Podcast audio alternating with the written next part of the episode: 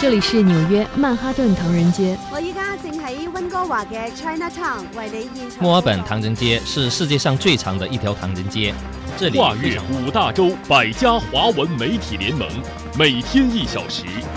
关注华人资讯，聚焦华人热点，品味华人故事，传递华人心声，环球华人，说说咱华人事儿。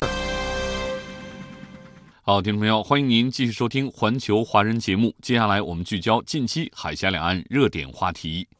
兵役成民进党操作工具。台媒报道称，台军缺兵现象持续恶化，多个台军战斗部队实际服役人员占额定人数的比例只有六到七成，台军战力已拉响警报。近年来，台军缺兵问题为何越发严重？这对台军战力产生了怎样的影响？稍后热点透视由两岸嘉宾详细解析。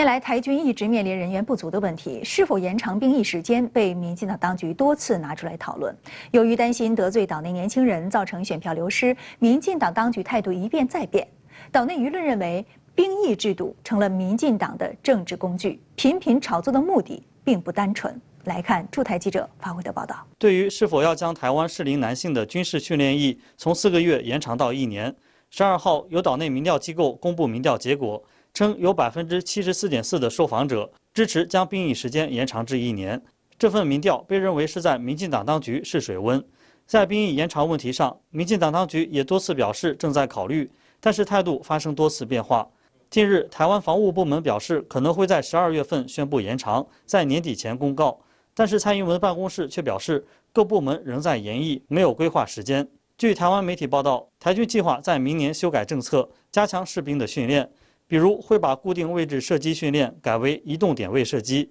而且不仅基层士兵要参加，高层军官都要参与训练。此外，台湾后备军人教育召集也在今年从原来的五天延长到十四天。台湾防务部门的报告显示，为了提升训练强度，教召期间各类编制武器的训练时间从十二小时增加为二十八小时。射击弹药从八十六发增加到一百八十三发，战斗教练课程也从十二小时增加为五十六小时。台湾媒体评论称，台军加强训练或是为了弥补人员不足，想靠体力来支撑战力。据台湾联合报报道，台湾防务部门二零二二年九月的各兵种战斗部队军事官兵编线统计资料显示，台陆军、海军陆战队。海军舰队等战斗部队的士兵编线比及现役士兵人数与编制额度人数的比率都在百分之八十以下，其中海军舰队士兵编线比只有百分之六十八点四。此外，战斗支援部队如台海军陆战工兵、通信兵、水下作业兵的编线比也都在百分之七十左右，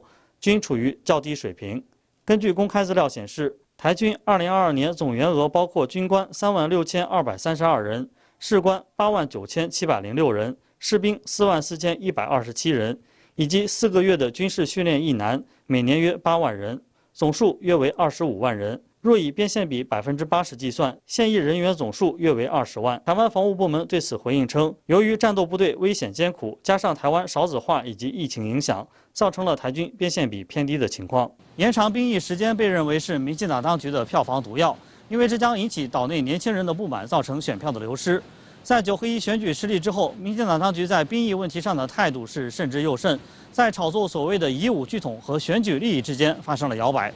台湾舆论认为，民进党当局此时炒作加强训练、提升所谓的战力，不过是为了掩盖兵力不足的事实，为以武拒统的谎言续命罢了。总台记者台北综合报道。台湾缺兵现象严重，实际服役人员比例不断走低，募兵人数仅达预定目标一半。为何台湾民众不愿当兵？这会对台军战力产生怎样的影响？本期海峡两岸，募兵成效不理想，台军战力拉警报。台军缺兵的现象越发严重。台媒报道称，多个台军战斗部队实际服役人员占额定人数比例只有六到七成，台军战力已经拉响了警报。为什么民进党当局解决不了台军缺兵的问题？这对台军的战力产生了怎样的影响？就这样一些话题，为您邀请到两岸的嘉宾展开解析。台北时事评论员赖月谦先生，北京社科院台研所的研究员张华先生，欢迎二位。民进党当局的募兵成果一直不理想。近期呢，台湾的媒体做了一下简要的分析，接下来通过短片做一下了解。台湾联合报报道称，由于民进党当局募兵成果不理想，台军实际服役人员占额定人数的比例及所谓边线比持续走低，多个台陆军、海军、海军陆战队的战斗部队、战斗支援部队边线比仅有六到七成。台防务部门官员称，台军今年募兵目标为一万八千人，但目前只招募到不到一万人。接下来会改善募兵方法，提升招募成效。分析认为，这种实际服役人员与编制不对称的情况，折射出台军正面临着人员数量、质量的双重问题。台防务部门二零二零年就曾发布募兵制达到边线比百分之九十的目标，但基层军事官缺乏的问题至今难解。近年来，台军为应对台海局势，可谓蜡烛多头烧。如今面对基层军官士官不足，后续而来的训练征兵问题，势必会为台军战力拉响警报。在刚才短片当中，我们看到了台军的一个边线比的问题。这个边线比是不是呃，就是编制和现有的兵是不成比例的，所以叫边线比？那么为什么会出现这样的问题？台军缺兵短兵的现象已经不是一天两天了，但是一直到现在募兵成果依然不理想，到底卡在了哪里？是呃，这个所谓的边线比是台湾这个军中一个术语。所谓的边线比，就是说我这个部队，比如说核定是一万人，而现有的服役的人员，这个比如说是八千人，那它的边线比大概就是百分之八十，就这样一个衡量这个士士兵，包括他的军官是否能够到位到岗的一个术呃术语。在某些特有的部队当中，它的边线比是非常之低的，比如说它的这个海军陆战队。边线比不到百分之七十，比如说它的这个所谓的特种部队边线比又更低了。为什么会出现这种状况？因为这些部队啊，这个非常苦，大家都不愿意去，这个所以呢，这个边线比非常之低，所以使得这几个台军中所谓的这个，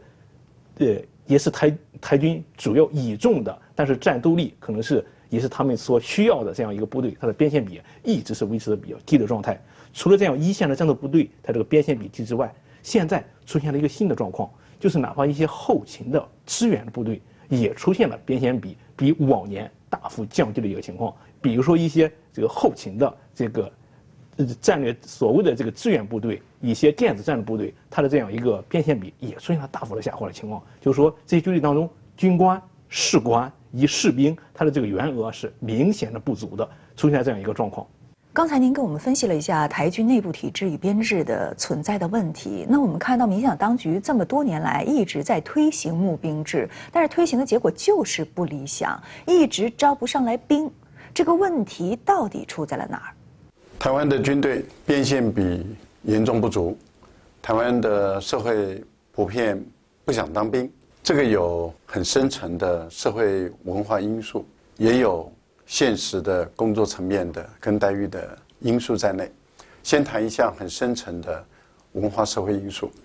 第一个就是民进党在过去在野的时候，长期以来不断的羞辱攻击台湾的军队，特别是对于台湾的军官还有高阶的将领，他的羞辱攻击无所不用其极。所以军人被民进党在野的时候搞得毫无尊严，荣誉感尽失。因此，台湾的社会普遍有好男不当兵的这样的一种认知，所以在当时啊，过去在军校的招募方面已经呈现出相当的困难，因为军人要维持一个起码的荣誉，要维持社会的尊严都不容易，所以社会的普遍对军人的不尊重、不重视，社会地位不高，这个就是一个深层的文化因素。另外一个因素是来自于台湾的高等教育过于泛滥，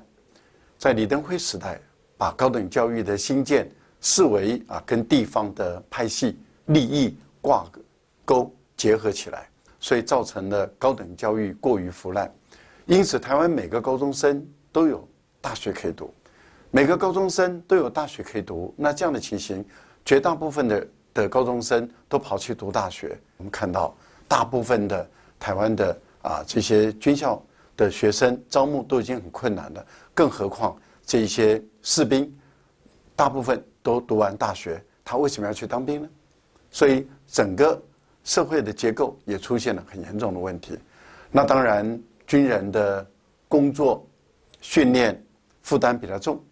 限制很多，那么生活工作环境也比较差。更何况很多是需要体力活，要任劳，要任怨。那现在的年轻人，他们怎么肯愿意呢？因为当他看到那么一点点的薪水，那薪水不够高，不够吸引人，所以对于他们来说，要他们啊去当兵，这简直是很困难的事情。除非他真的是很困难，也找不到适当的工作，或者是他的待遇实在太低了，家里需要他啊的薪水或者是一些津贴的补助，不然的话，台湾一般的年轻人，他的大部分的选择是不会选择走向军营的。这也就是台湾的募兵一直呈现出很困难的根本原因。那么，既然说一直募不到兵，是不是民进党当局的募兵政策有问题呢？民进党是怎么来募兵的？呃，实际上现在台军啊，刚才我们前面也提到了，他这个军队的这样一个员额或者编制啊，是存在这个两个方面的问题。一个层面就是募兵制，就是募普通的士兵，就说我能不能招这么多人来，然后当兵。是一个层面，第二个就是说，他的所谓的军官、士官，他这个编制也没有满，因为你军官和士官不是说这个招就能招进来的，是具有进行培养的，而且说军士官他本身这样一个待遇啊，也是相对的没有那么好，所以使得说军士官这一块它缺额是非常严重的，有的部门可能也仅仅是有一半的这个军事官能够这个填充现在这样一个编制的需求，那就是。台军为了这样一个提高所谓的这样一个募兵的成效，以及军事官培养的这样一个成效呢，他目前大概是采取了以下措施，比如说，他大幅的提高台湾的防务预算，除了这个用钱收买之外，他还大幅的放宽这个台湾招募士兵啊以及军事官这样一个标准，比如说原来你是扁平足啊，你视力有问题啊，你过于肥胖啊，以前是都不能当兵的，但是呢，现在我把这个标准放宽。那就可以有更多的人符合这种所谓的募兵的条件啊，你更能够进入到军营当中来。但是民进党采取的这些措施到底有没有起到效果呢？我们看到岛内的一些案例似乎验证着民进党的整体的募兵措施是失败的。所以说，民进党的募兵制在岛内各界舆论是如何评价的？蔡英文、民进党还有台湾军方的这些做法，基本上来讲，效果并不好。首先，我们看蔡英文，他从上任以来，几乎每个月他都会到军队去走一趟，好像要透过这样的一个姿态来表现说他很重视军队。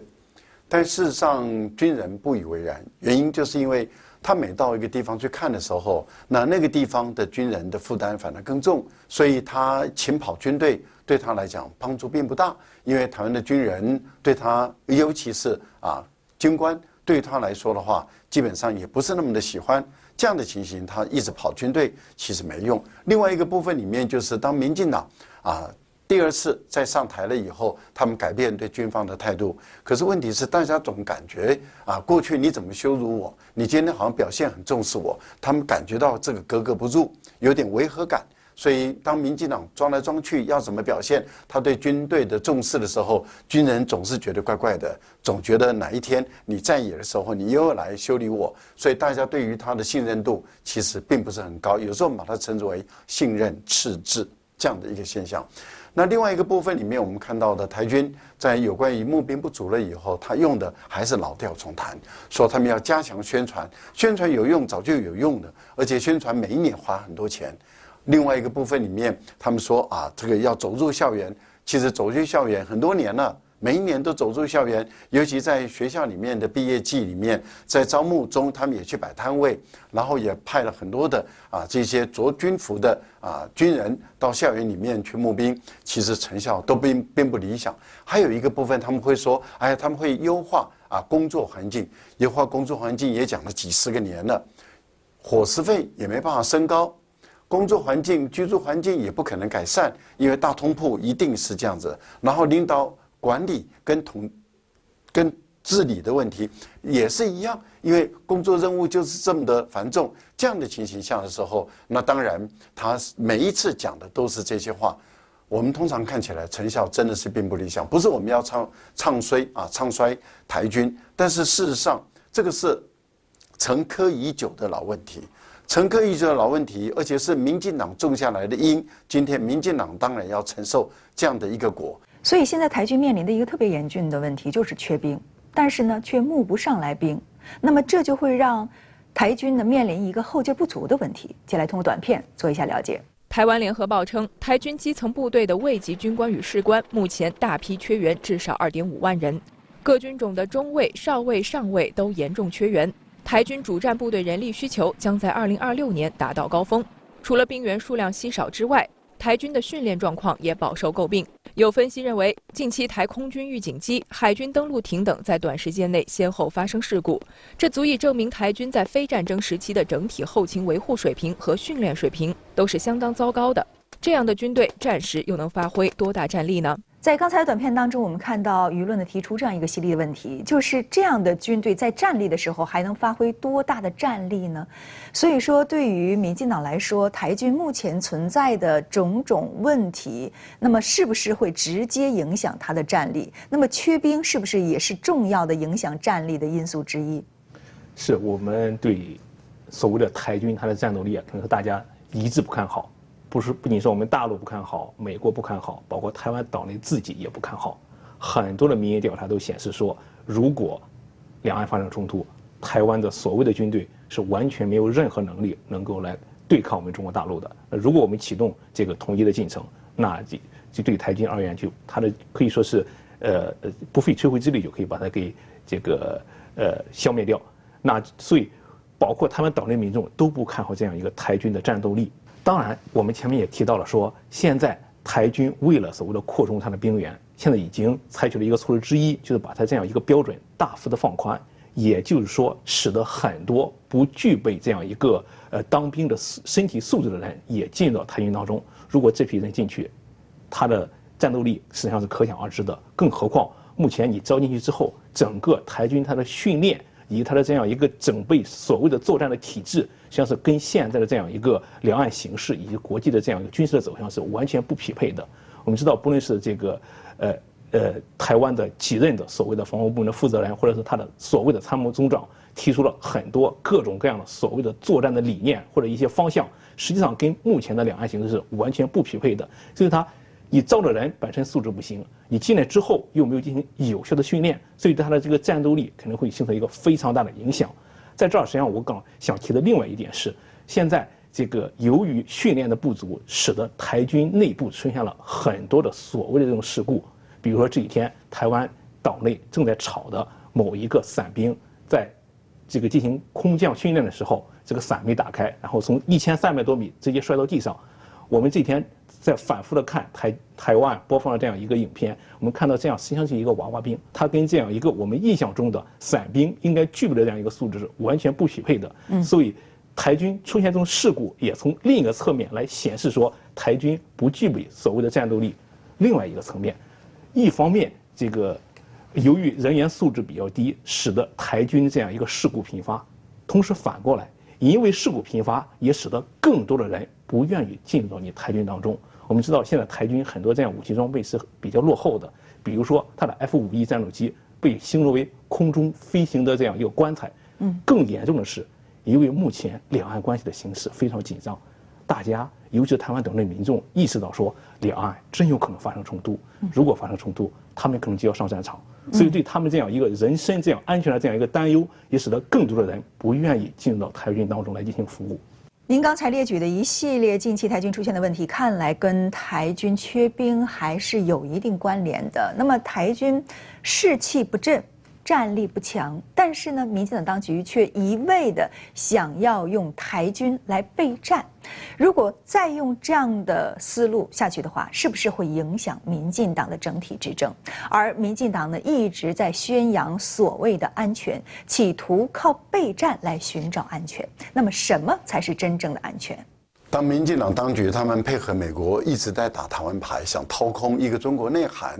那么，甚至想往独立的方向来推动的时候，造成了两岸关系越来越紧张。两岸关系紧张，那当然就是剑拔弩张。一旦剑拔弩张的时候，民进党当局又每天高喊备战，每天高喊备战，可是军队就是不够。因为它的边线比就是不足，而且是严重的缺额。既然是严重的缺额，边线比不足，那么因此他们就想方设法要把招募更多的士兵。可是怎么招募，就是招募不来。后来就开始动念头了，动到哪里呢？因为美国人跟他说：“哎，你你可以加强两个部分，第一个部分就是对于后备军人，再把它招募多一点，用后备军人来补充现员的不不足。但是问题就在于，当你动员后备军人的时候，广告宣传可以啊，找了一些专业的摄影师，找了一些特定的媒体，然后跟拍一些特定的单位，然后就说：哎呀，我们觉得生活很充实，到军队里面来服务这一个月的啊兵役，大家觉得很开心，是吗？”不是这样，因为绝大部分的人，谁愿意被抽到？我们到处听到的，就是大家都不愿意说，哎，我怎么要被后备动员啊？我一去就一个月啊。然后很多企业主就说，哎，你去一个月还要我负担钱呢？那这个时候他又要求啊，公家机关要补贴他的的这个啊临时在调度人员上的困扰，去的人也烦。然后企业单位也烦，那军队一下招募这些人，要训练他们，一个月能打什么仗？其实资深的军官都清清楚楚。那这样的情形下的时候，就把美国的啊他们的要求就搪塞过去了。可是就劳劳师动众。还有另外一个部分里面就在哪里呢？另外一部我们看到的，那他就是想从兵役的方式来延长了。现在我们一般的兵啊，就是服四个月的兵役，四个月兵役他根本没办法作战，在新训中心训练完了以后。分配到部队，马上就要退伍了，所以部队也痛苦。那干脆在新训中心再待着，新训中心也痛苦，因为这些人怎么需要留到四个月呢？所以就变成大家都痛苦，大家都痛苦，当兵的也烦。为什么？因为他的时间实在太短了，四个月进去训练完，然后呢，这个不能训练，那个不能训练，天气太热不能训练，然后呢，啊，这个啊太累了也不行，然后再来就是说，嗯。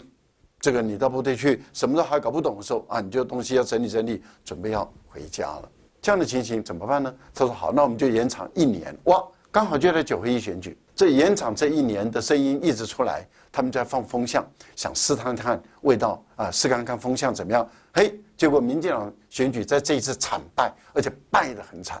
因此大家都怀疑他在二零二四年敢推吗？大家都觉得他们应该不敢推，所以现在台军在这个部分里面又三缄其口了。好，那另外一个部分里面，大家问的，那你每天要备战、备战、备战，台湾到底安不安全？其实大家心知肚明，因为两岸的军力已经是结构性的差异了，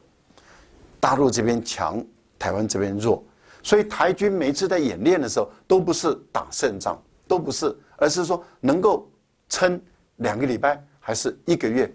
各位观众朋友。撑两个礼拜或是一个月，那就是稳输的意思嘛。那大家在问另外一个问题：那美国人如果不来呢？美国人如果不买不来，那怎么办？那美国人来了就能打胜仗吗？美国人敢来吗？所以诸如此类很多的问题，让台湾的民众感觉到很大的不安全感。所以对于蔡英文来说的话，搞这个备战牌，搞这个安全牌，台湾的民众感觉到更加的不安全。年轻人当然更不喜欢蔡英文，这也就是为什么民进党在这次的选举中失去了台湾年轻人的支持。当然，民进党就惨败吧，因为谁没有得到台湾的年轻人的支持，谁就不可能赢得这场选战。从今年九合一选举的结果来看呢，民众已经告诉民进党了，你这样的执政方式是不对的，我们是不买单的。那么，民进党现在还在频频操弄备战，到底什么样的方式、什么样的政策才能够让台湾的民众对执政满意，让民众过上和平的、安稳的、安全的生活？这一次为什么年轻人不投票？即使出来投票，也不投民进党的票，就是因为民进党。搞的台海地区形势紧张，要年轻人上战场，要年轻人去当兵，这些年轻人是不买账的，所以才致使九合一选举中民进党大败。好，接下来我们再看台当局会不会改弦更张，不再搞他这一套所谓的反中抗中牌，要换一套逻辑，然后来维护所谓的台湾地区的这种安安全和安定呢？目前看来还是比较难。从近期接连发生的几个事件，我们可以从中看到。台当局还是在搞所谓的两个牌，一个牌要继续的强化所谓的军事的力量，然后来对抗我们中国大陆。不论是扩大征兵也好啊，提高防务预算也好啊，放宽这样一个征兵的这样一个标准也好，他还是在搞这一套。这是第一个第一张牌，第二张牌就所谓的以美谋独牌，在党内操作所谓的美国支持台湾，哪怕是台军本身无法对抗我们中国大陆，外在的有美国可以对它进行支持。比如说这几天他在吵所谓的美国的新型的战略轰炸机会在台海地区如何发生作用等等等等，还是在玩这张牌。那我们更期待台当局应该采取的，尤其是台湾等人民众期待的两岸的和平牌，他到现在为止还没看到他要把这个牌翻到他的台面上。我们讲台海地区要和平要稳定，最关键的核心的还是要回到政治问题上，回到九二共识问题上。因为你所谓的以伪以美谋独也好，或者是以武谋独也好，都不可能成功。祖国统一是历史大事，不是以民进党当局和外部干涉势力的意志为转移的。台军企图通过各种手段以武拒统，只能让台湾陷入危险与不安。民进党当局只有倾听台湾民众要和平、不要战争的民意，放弃以武拒统的图谋，才能还台海风平浪静，还台湾民众幸福安定。好的，非常感谢二位嘉宾对上话题给出的解析，谢谢。好，听众朋友，以上我们关注了近期海峡两岸热点话题，感谢收听今天的环球华人节目，明天同一时间我们再会。环球华人。